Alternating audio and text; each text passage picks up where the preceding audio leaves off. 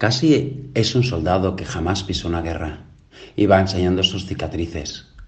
Casi es ese cuento tan famélico y hambriento donde nunca se comen perdices. Casi es un pintor que no sabe qué es un marco. ¿Cómo va a salpicarme la vida si salto los charcos? Te acabo de leer una parte de una canción de Melendi que se titula Casi. Y es una canción que describe la situación en la que podemos caer y sobre la que vamos a hacer la oración. Esa situación se llama tibieza. Tibieza la podemos definir como ese contentarse con ser casi cristiano. Contentarse, conformarse, acomodarse. Es decir, renunciar a ser ese con el que Dios ha soñado y limitarse a ser su negativo. Puedes pensar, pero si no pasa nada, si total no es pecado grave, vale, muy bien, pero puedes juzgar por ti mismo. Mira, para eso puedes acudir al libro del Apocalipsis, un libro que siempre a todos nos ha parecido tenebroso, con demonios, con bestias. Pues ese libro comienza con siete advertencias dirigidas a las iglesias de Asia Menor. Y tres de ellas, tres de las siete advertencias, son justamente síntomas de la tibieza, de esa situación. Y eh, justamente esas, esos síntomas desencadenarán en lo peor. Fíjate, a la iglesia de Éfeso le dice esto. Mira, muy bien, sufriste por mí, tienes paciencia, pero tengo contra ti que abandonaste la primera caridad. El primer síntoma lo podemos definir como esa amnesia egoísta. Cuentan que la madre de Santa Teresa de Calcuta se vestía de novia en cada aniversario de boda. A sus hijos al principio le hacía gracia verla así, pero cuando se hicieron mayores, hubo un momento en el que uno de los hijos le dijo, mamá, no hace falta que te, que te vistas de, de novia en cada aniversario de boda. ¿No crees que exageras? Y la madre le dijo, hijo mío, no te enteras de nada. Yo me caso con tu padre cada día. Nosotros lo mismo, no podemos olvidar, tú no puedes olvidar tu llamada ese momento en el que decidiste cambiar de vida, en el que decidiste hacer un rato de oración, en el que decidiste entregar tu vida a Dios, en el que decidiste cambiar. Y ese recuerdo te ayudará a seguir. Lo necesitamos para seguir. Por lo tanto, agradece ese momento, ese momento en el que tú dijiste sí. Vamos a por, la a por el segundo síntoma. El ángel que le dice a la iglesia de Sardes, conozco tu conducta, Tienes un nombre como de quien vive, pero estás muerto.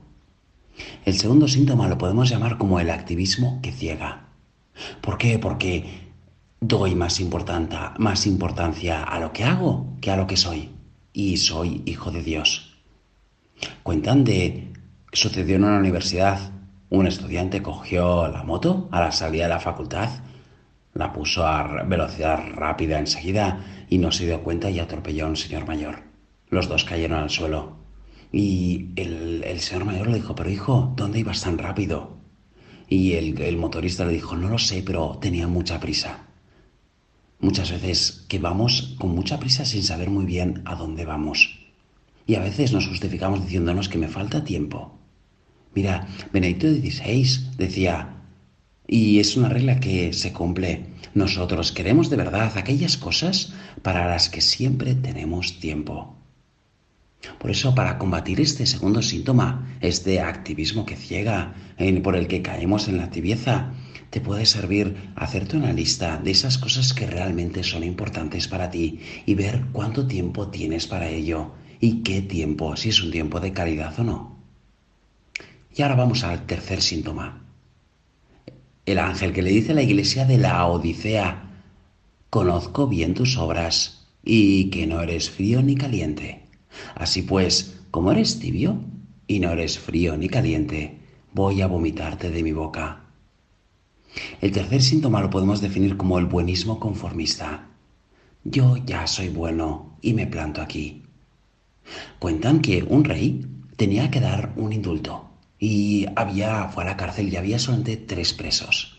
Pasó al primero y le preguntó qué había hecho, si se arrepentía, y dijo, no, si soy muy bueno, no tengo nada por lo que pedir perdón.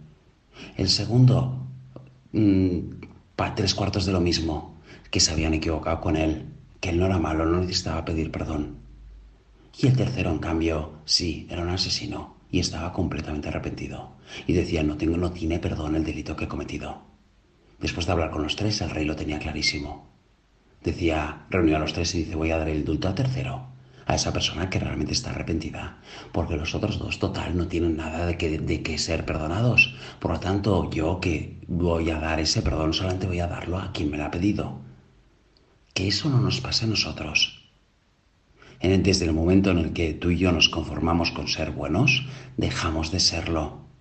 Nos quedamos en un casi bueno, como la canción con la que hemos comenzado este rato de oración. Por eso también, eh, para este tercer síntoma, puedes preguntarte y yo en qué cosas me conformo. ¿Dónde digo, va, ya soy bueno, ya es suficiente? Pues ahí justamente está apretando esa tibieza, esa situación que, eh, por la que empezamos a contentarnos. Acabamos esta rato oración pidiendo a la Virgen, Madre, enséñame a querer como tú quisiste, que mi sí sea como el tuyo, un sí que empieza bien y acaba mejor en un gran sí que pronunciaste después en la cruz. Yo también quiero pronunciarlo a lo largo de mi vida. Madre mía, ayúdame, enséñame a querer.